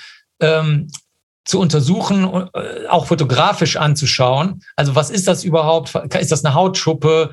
Ist das Sperma, wo alle sagen würden, ja, warum soll das denn Sperma sein? Ja, weiß ich nicht, weil ich nicht denke. Nicht denken. Es ist mir egal. Erstmal prüfen, dann die Klappe halten dann immer noch nicht denken. Und äh, dann gucken wir uns erstmal an, was das überhaupt ist, sofern man das machen kann. Manchmal kann man es auch färben, manchmal kann man es mit ähm, so einer Tatortlampe machen, wo so monochromatisches Licht rauskommt und man zieht so bestimmte Brillen auf, Polarisationsbrillen. Ähm, das kann ich im Schlaf. Das mache ich seit 25 Jahren. Das ist nichts Kompliziertes, auch wenn sich das jetzt vielleicht irgendwie schwierig anhört. Ähm, wenn das eine groß, wenn die Spur groß genug ist, kann man auch Schnelltests sogar machen. Ähm, die, die nicht viel Material verbrauchen. Also es gibt so viele Möglichkeiten. Und da, um diese Spur würde zunächst mal, die, sagen wir mal, ich sag jetzt mal, die ersten zwei Monate alles kreisen, alles. Mhm. Und dann könntest du sogar, das ist zum Beispiel ein Verfahren, das jetzt auch äh, ganz, ganz heiß ist, wo auch äh, sehr, sehr viel gemacht wird und wo auch bei den aktuellen Kongressen ständig berichtet wird. Du kannst ja auch mal in Familiendatenbanken gehen. Es gibt ja diese freien, freiwilligen Familiendatenbanken, wo Leute ihre Erbsubstanz abgeben und ähm, zustimmen, dass die jeder benutzen kann, wie lustig ist. Und dann kannst du da ja mal reingucken, ob du irgendeinen Verwandten findest. Eine Technik, die in Amerika angewendet wurde, um zum Beispiel den Golden State Killer zu finden. In Deutschland ist die aber immer noch relativ unbekannt. Wenn die Staatsanwaltschaft die DNA jedoch zur Verfügung stellen würde, könnte Mark Benecke sie überprüfen und eventuell herausfinden, von wem sie stammt. In Deutschland werden alte DNA-Spuren von Tatorten jedoch nicht fortlaufend überprüft, in dem Fall, dass der Täter bereits verurteilt wurde.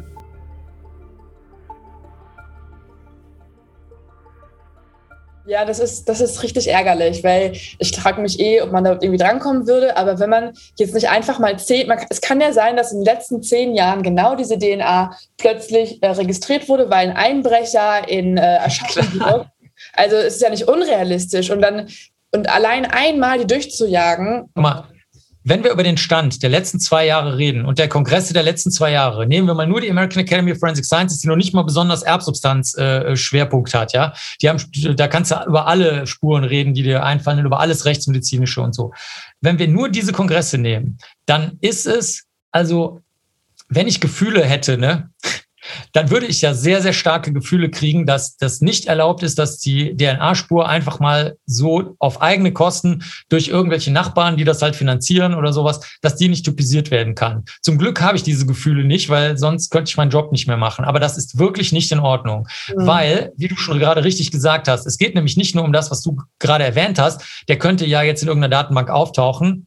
Antwort, da hast du aber 100 Prozent recht, sondern was ich sehe mit eigenen Augen in den Fällen, die die Kolleginnen und Kollegen erzählen, ist, ähm, sind die äh, fam fam äh, familiäre DNA, also in diesen freiwilligen Datenbanken, in den Stammbaumdatenbanken, erstens. Zweitens, ganz andere Sorten von DNA, Y-chromosomale DNA-Datenbank zum Beispiel. Das ist das zweite Beispiel. Und das dritte Beispiel wäre auch, ähm, Zusammenlegung von Datenbanken international. Weil es kann ja sein, dass jetzt auf einmal, sagen wir mal, ich erfinde jetzt mal die tschechische und die polnische Datenbank, sind jetzt auf, auf einmal angeschlossen seit einem Monat. Ja, und der, der ist jetzt da hingefahren oder lebte da früher oder keine Ahnung oder hat dann Wohnsitz oder hat sich da versteckt. Spanien ist zum Beispiel so ein Beispiel, wo sich die ganze Zeit die Leute verstecken, die, äh, wo ein Verbrechen vielleicht auch schiefgegangen ist oder sowas, ja.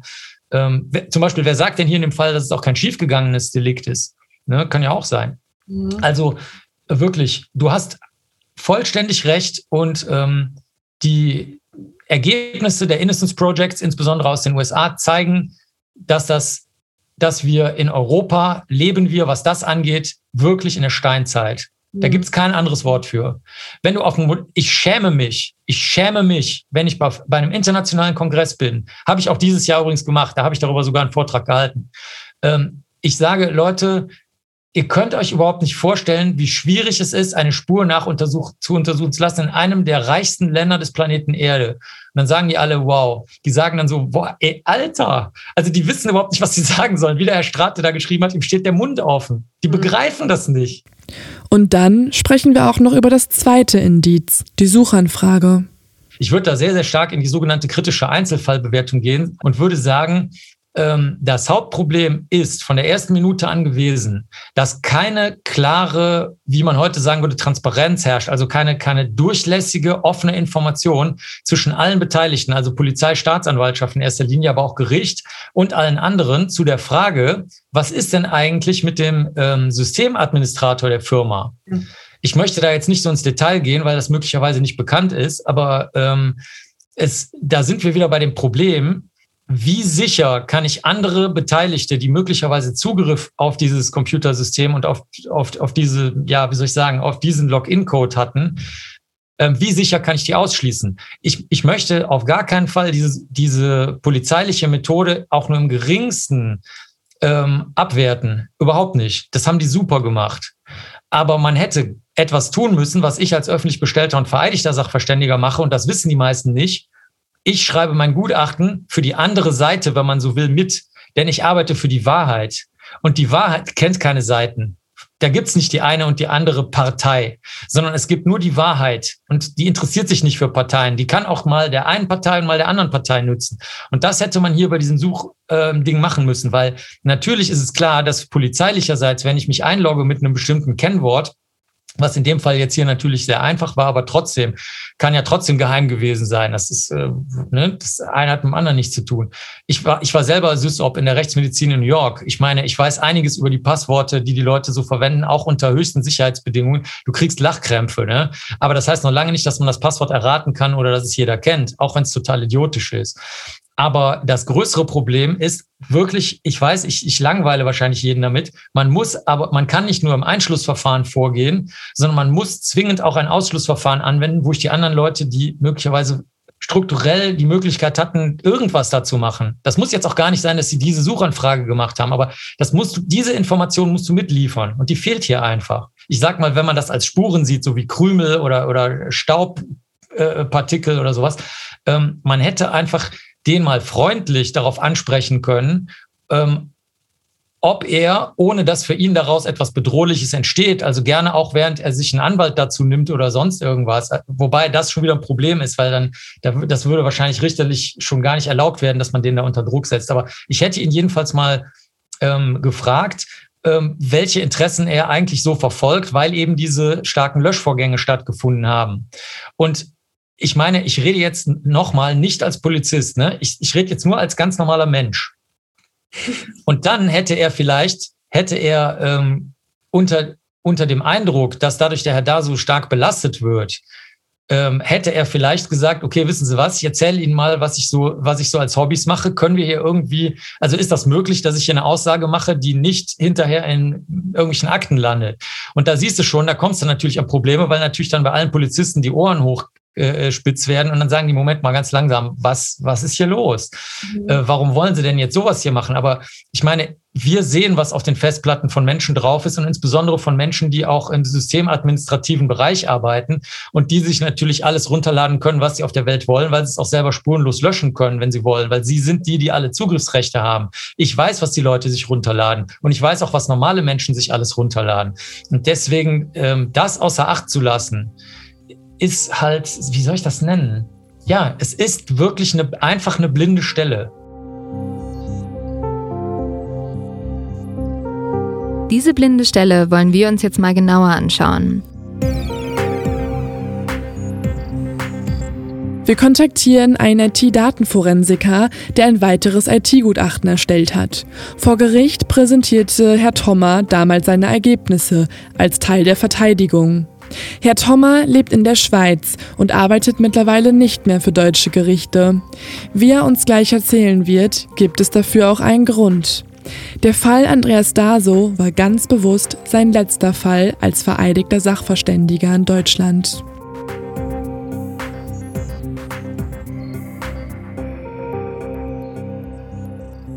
Herr Thommer lässt uns sein Gutachten vor unserem Gespräch zukommen.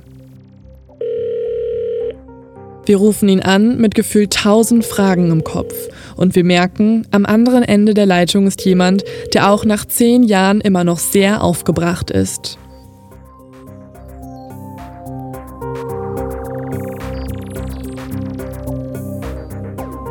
Also nochmal kurz einmal, um, äh, um, um zu verstehen, also um Ihre Branche zu verstehen. Sie haben früher in Deutschland als ähm, Gutachter für Datenforensik gearbeitet oder wie genau ist die Bezeichnung? Sachverständiger für Datenforensik? Für EDV, Beweismittel, Sicherung und Auswertung. Okay, ist das sowas wie Datenforensik oder IT-Forensik? Ja. Okay. Ja, ja, das ist umgangssprachlich, das ist IT-Forensik. Ah, alles klar. Und ähm, und jetzt aber und dann aber als unabhängiger Gutachter, der mal von der Staatsanwaltschaft und mal von der Verteidigung beauftragt wird. Genau, allerdings mit Schwerpunkt schon relativ früh auf Verteidigung, weil ich schon vorher Software für Verteidiger geschrieben hatte. Okay, alles klar, verstanden. Ähm, Herr Thommer, könnten Sie vielleicht zum Anfang einfach mal Ihre Ergebnisse schildern, die Ergebnisse Ihres Gutachtens und Ihr Eindruck vom Prozess? Es wurde auch, ja, sagen wir so, das ganze Ding ist für mich der Grund gewesen, warum ich mit der Gutachterei am Ende aufgehört habe. War ja. dieses Verfahren. Ja, ich mache zwar immer noch, es bleiben immer noch welche hängen, also es gibt bis heute noch Verfahren, die ich weitermache, aber insgesamt war es für mich die Entscheidung, mit der deutschen Justiz aufzuhören. Komplett. Also ich mache nur noch in der Schweiz, aber nicht nur mit Deutschland, sondern in Deutschland ist das so ein bisschen entglitten irgendwie. Das ist so eine Sache der Verurteilbarkeit. Kann man verurteilen, tut man erst völlig egal, ob das jetzt richtig oder falsch ist. Mhm. Ja. Sprich, man fordert halt ein Gutachten und das, was da drin steht, darauf berufen wir uns danach. Und in dem Fall hier, Andreas Daso lief so ab, dass effektiv ja, wenn Sie sich genau die Story angucken, ein Polizist auf die super Idee kam, nachdem er drei Leichen gefunden hat, also zwei Leichen und eine Halbtote gefunden hat, einfach mal im Internet Schalldämpfer, äh, Pistole, Wasserflasche einzugeben und findet daraufhin zwei Treffer. Einen in der Schweiz und einen in Deutschland. Mhm. Und daraufhin schickt der Schweizer Polizist, der die Website, wo er erklärt wird, wie man Schalldämpfer baut, betreibt, schickt ohne Rechtsgrundlage äh, das Serverlog an diese Polizei. Oh. Es gab gar kein, es gab kein Ermittlungsgesuch, gar nichts, sondern die Polizei hat ihn angemeldet und hat gesagt, hey, schicken Sie das mal Log. Und hat der gesagt, ja klar, mache ich. Okay. Und Daraufhin hat man dann in dem Log die IP gefunden, aber nicht die von Herrn Daso. Nein, nein, die von dessen Arbeitgeber. Konnte man denn dann über die IP-Adresse und den Router feststellen, von welchem PC das ausging, die Suchanfrage? Und konnte man damit feststellen, das war Andreas PC? Nein, konnte man nicht. Man konnte nur feststellen, dass es sein Konto war. Das können Sie aber in jedem Rechner, im gesamten Netzwerk, kennen Sie sich mit AD und dann war sein Kennwort war jedem bekannt äh, weil das eine Systematik war. Man hat immer die Buchstaben, äh, die ersten zwei Buchstaben des Vornamens und des Nachnamens und dann die Nummer, das hat man da, und deswegen wussten die gegenseitig ihre Kennwörter, weil die Systematik ist nicht sonderlich geheim war. Mhm. Sein Konto habe ich auf mehreren Rechnern gefunden. Ah, okay. Ich habe ich hab Andreas Daso Konto nicht nur auf seinem Rechner gefunden, sondern noch auf einem, der im Sekretariat stand. Auf dem Rechner des, des Administrators Koch habe ich auch sein Konto gefunden. Ähm, also man hat es auf mehr, ich glaube sogar beim Sohn des Betreibers Aumann habe ich auch eine ja. Kopie seines Kontos gefunden. Ja. Und das ist der Punkt. Sie gehen jetzt einfach in das Netzwerk, melden sich an, AD, blablabla, sein Kennwort sind drin. Dann gehen Sie auf die Webseite, gehen auf Print und Sie haben genau die Spur. Es ist völlig egal, welchen Rechner Sie genommen haben. Ähm, Sack behauptet daraufhin, es sei nicht möglich, sich mit dem Konto eines anderen anzumelden. Wissen Sie, was der Beweis war? Ich habe es aus einer CT, also aus einer Computerzeitung, im hier, wie war das User- oder Leser-Fragen, steht wirklich drin, kann ich mich in einem Windows-Netzwerk mit dem, mit dem Namen eines anderen Benutzers am Drucker anmelden? Dann steht ja, natürlich geht das. Das ist genau das, was das Zack davor noch geleugnet hat. Mhm. Es ginge nicht. Es sei völlig unmöglich. Ja, aber genau das Ding schließt eben alle Rechner als mögliche Rechner ein. Also jeder Rechner, der zu dieser Zeit in diesem Netzwerk war, wäre also Kandidat für als Tiefemaschine. Also ja, das, das ist die ganze Spur. Ja. Herrn Thommer wurden damals sämtliche Partitionen von Andreas und Anja Dasos privaten PCs und Arbeitscomputern überreicht. Genauso wie alle anderen Computer der Firma Aumann. Darunter auch die des Administrators. Das Gutachten hat er uns vorher zukommen lassen und wir können nicht glauben, was wir lesen. Über die IP-Adresse der Firma Aumann wurde schon tausende von Male vorher auf Waffenseiten zugegriffen. Und zwar von einem Mann, dem Systemadministrator der Firma. Schwarz auf weiß sehen wir die Suchverläufe und angeklickten Seiten vor uns aufgelistet, ausgehend von seinem Konto. Die Suchverläufe enthalten Seiten von Waffen-Online-Shops bis hin zu Waffenforen für Luftgewehre, Bogenschießen, aber auch Zubehör für eine P38, die Tatwaffe, wurde zweimal angeklickt. Wir wollen mehr darüber wissen. Da ist nämlich zum Beispiel ein Ordner, ähm, Foreneinträge mit Thema Schalldämpfer. Und das sind jetzt alles, ähm, es ist irgendwie so ein Forum, Waffen Online, wo nach einer äh, PET-Flasche gesucht wurde, um Schalldämpfer zu bauen. War das was, auf was Sie gekommen sind? Oder ist das einfach nur ein Beispiel dafür, wo sowas entstanden ist? Nein, nein, nein, nein. Nein, nein, nein, er ist der Mitglied. In diesem Forum ist der Koch Mitglied gewesen. Der war Mitglied in diesem, wie konnte man das denn feststellen? Er war Mitglied weil, äh, weil man von ihm die Reste Cookies findet. Und er war da angemeldet an diesem Forum. Ich habe sogar den Betreiber angeschrieben, ob die Daten rauslassen würden, weil eben hier gerade Mordverfahren äh, äh, entsprechend vorliegt. Die haben sich aber nie wieder gerührt. Aber es gab genau diesen Zusammenhang, äh, dass Koch, Koch ist die ganze Spur lässt sich auf den Koch zurückführen. Also deswegen meine ich, diese Spur spielt wahrscheinlich mit dem Mord überhaupt, hat überhaupt keine Rolle. Sondern wenn Sie sich angucken, wie viele Bögen, Waffen, Pistolen und Scheiße ich auf dessen Maschine gefunden und nicht nur auf seiner. Auf allen Maschinen, an denen er gearbeitet hat. Also auch mhm. auf der vom Aumann, Sohnemann und so weiter. Mhm. Überall, wo der saß, hat der, während irgendein Prozess läuft, hat er nebenher gesurft und dabei sind diese Spuren entstanden. Mhm. Und allein das reicht mir normalerweise aus, um zu begründen, naja, wo kann, wie kann diese Spur bei Silence 2H entstanden sein? Durch einen Koch. Und damit fehlt halt jetzt der Zusammenhang zwischen dieser Tat überhaupt und dieser Spur. Da ist einfach gar kein Zusammenhang, außer es war in der gleichen Stadt. Hat denn dann der Herr Koch, weil das ist für mich so ein Riesenpunkt, konnte man feststellen, ob der Herr Koch sich auch manchmal, also er hat sich ja offensichtlich ganz viele Waffenseiten angeschaut. Ich habe mir da mal alles durchgeguckt. Noch schlimmer? Es wird noch schlimmer. Der hat seine, es wird noch viel schlimmer. Seine Maschine wurde drei Wochen nach der Hausdurchsuchung erst abgegeben. Drei Wochen. Er hat abends um 21 Uhr eine Löschsoftware gestartet. Die hat bis um halb sechs in der Früh nicht geschafft, alle Daten zu vernichten. Und dann ist er zur Polizei damit gefahren. Interessant. Das heißt, die Polizei hat ihm mehr oder weniger gesagt, du, mach mal deine Maschine komplett sauber, ja. bevor wir die jetzt dann mirrorn. Normalerweise wird gerade die Maschine des Administrators beschlagnahmt bei der Hausdurchsuchung und nicht drei Wochen später, so dass er noch viel Zeit hat, das zu koordinieren und sortieren. Und er hat Shredder Software laufen lassen. Die ganze Nacht hat er im Gerichtshof auch, durchge äh, auch zugegeben, weil ich konnte ihm das Tool sogar nennen und wie er das gemacht hat und dass er vorsätzlich Daten vernichtet hat. Und so, ich habe auf seiner Maschine, und da habe ich einen PDF, ich habe da ein PDF eingereicht bei Gericht und das, diese, da sehen Sie da auch so kleine Aufsätze. Ja. Äh, wurde im Gerichtssaal als sind Heizungsventile deklariert. Wenn Sie damit zu einem Waffenhändler gehen und das hinlegen, würde er Ihnen sagen, das sind Aufsätze mit Innengewinden für Pistolen. Für uns sind diese Erkenntnisse unfassbar. Wir schauen in einem Aktenkarton mit dem Titel Aumann nach und sehen, die komplette Kommunikation zu den PCs und den Internetangelegenheiten der Firma Aumann fand zwischen der Polizei und dem Administrator statt. Er wurde also über jeden Schritt im kleinsten Detail unterrichtet und zu Rate gezogen. Man fragte bei ihm nach, ob er wohl mal nachschauen könne, welches Druckermodell im Einsatz ist und ob er Auskunft über Andreas Rechner geben könnte. Der Administrator, der in der Firma Tausende von Waffenspuren hinterlassen hat, half der Polizei bei der Überführung von Andreas. Er selbst war noch nicht mehr auf dem Schirm der Ermittler. Tatsächlich wusste er auch als erster darüber Bescheid, dass man die Computer der Firma einsammeln werde und hatte genügend Zeit, seinen eigenen PC herzurichten. Auch diese Löschvorgänge können wir alle einsehen. Wie konnte es so weit kommen, dass diese Suchanfragen, das Hauptindiz, auch nach all diesen Erkenntnissen immer noch so ausschlaggebend bleibt? Hat dann der Richter oder irgendwer gefragt, nee, ähm, ob. Ja. Das war die Stelle, wo ich meinte, da ist es versaut worden. Hätte man an der Stelle reingegrätscht und es klar gemacht, inwieweit er für alle Spuren überhaupt, die mit Waffen zu tun haben, verantwortlich sein kann, hätte man am Ende eben es im Urteil schwerer gehabt. Nur das war diese dämliche Situation mit dem Bartels, auf einmal war der weg. Und dann erzählt uns Herr Thommer eine Sache, die für uns neu ist. Diese könnte aber vieles erklären, zum Beispiel die Frage, wie konnte es so weit kommen? Das lief so saublöd. Wir hatten im Verfahren hatten wir zwei Anwälte, einen Jungen, einen Alten. Ich habe mich natürlich für den Jungen eingeschossen, insbesondere weil er IT-affin war, habe mit ihm die ganze Ausarbeitung gemacht. Ja. Nachdem ein Gerichtsgutachten vom Dr.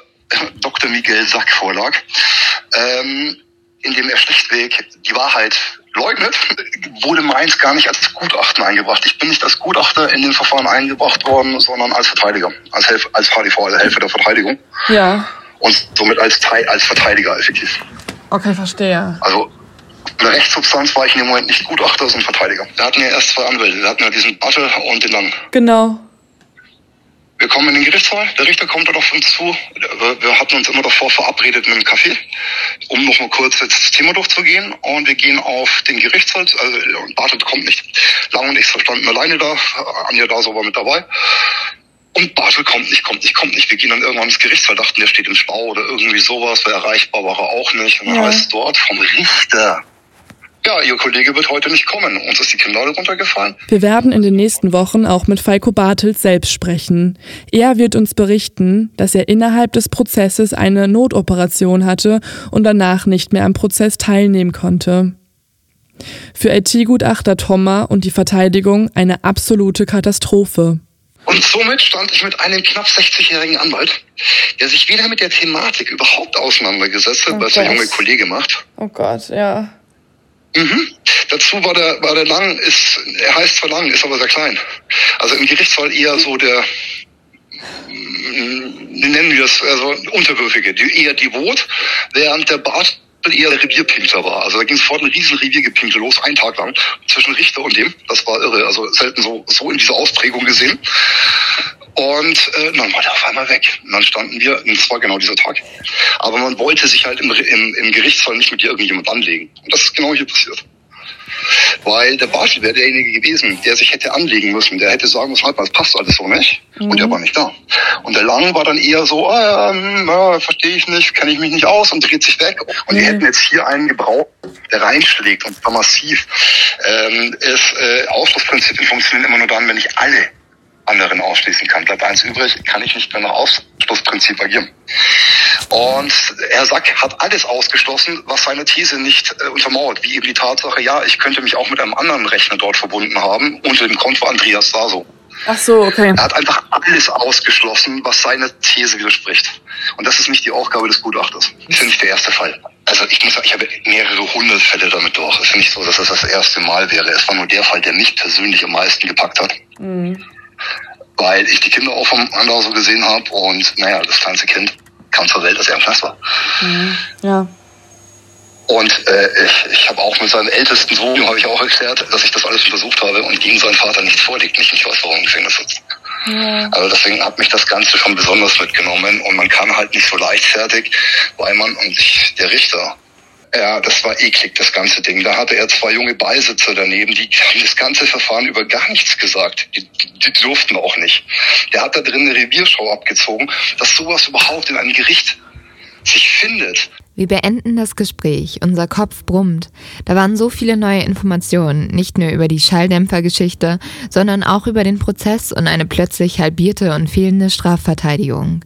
Nun haben wir vor allem ein Vorhaben. Wir müssen mit dem Computeradministrator reden.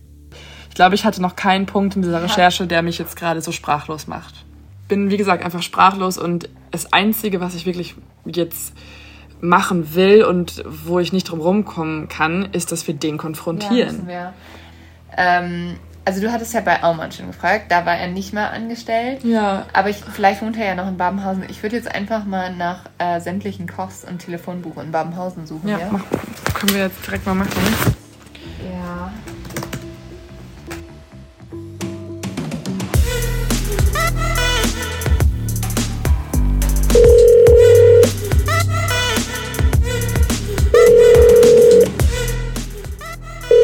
Äh, spreche ich mit Herrn Koch? Hallo. Ja, ich suche den Herrn Koch. Also es gibt sieben Menschen, die den Namen Koch in Papenhausen haben. Also das sind jetzt nicht so wenige. Hä, hey, stell dir vor, du würdest das jetzt irgendwie in Hamburg suchen. Also. Hallo Linschütze hier. Ähm, ich habe eine bisschen ungewöhnliche Anfrage. Es geht um Ihren Namen. Ich suche nämlich einen Herrn Äh, sind Koch. Sie zufälligerweise der Herr Koch ähm, aus der Aumann GmbH? Haben Sie zufälligerweise einmal in der Aumann GmbH gearbeitet? Wir suchen jemanden, der bei der Firma Aumann in Babenhausen angestellt ist. Okay, nee. Ach, Sie sind Postbote? Ja, okay. Aber falls Sie noch jemanden kennen, der äh, vielleicht als Koch bei Aumann war, sagen Sie doch einfach Bescheid. Und äh, kennen Sie den, den, äh, den äh, T-Punkt-Koch? Ist das. Das ist Ihr Neffe. Letztendlich haben wir Glück. Eine Frau nennt uns den neuen Wohnort von dem mutmaßlichen Systemadministrator. Wir suchen auch hier nach seinem Namen und bingo. Wir finden seine Frau. Sie hat eine kleine Praxis. Immer wieder rufen wir an. Okay, ich habe jetzt gerade seine Handynummer bekommen. Ja, ich rufe an. Herr Koch, mein Name ist Leonie Bartsch. Das ist jetzt ein bisschen, ähm, ne, ein bisschen, sag ich mal, überstützender, ähm, überstützender Anruf ähm, um den Fall Andreas Daso. Und ich habe mitbekommen, dass Sie ein ehemaliger Arbeitskollege sind. Und ich wollte mal fragen, ob wir uns über den Fall unterhalten könnten und Sie mir ein bisschen weiterhelfen könnten.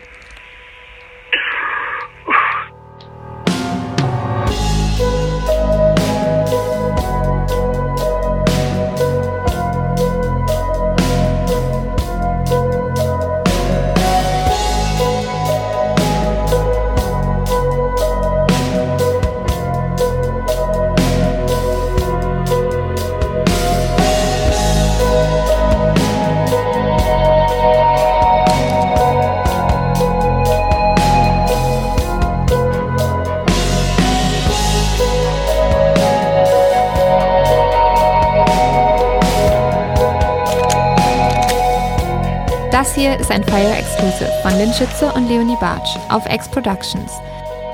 Postproduktion Alexander Chusanas und Clint Kahl.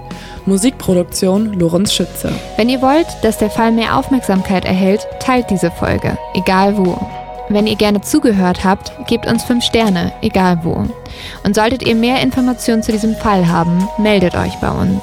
Jede Stimme und jede Beobachtung ist wichtig.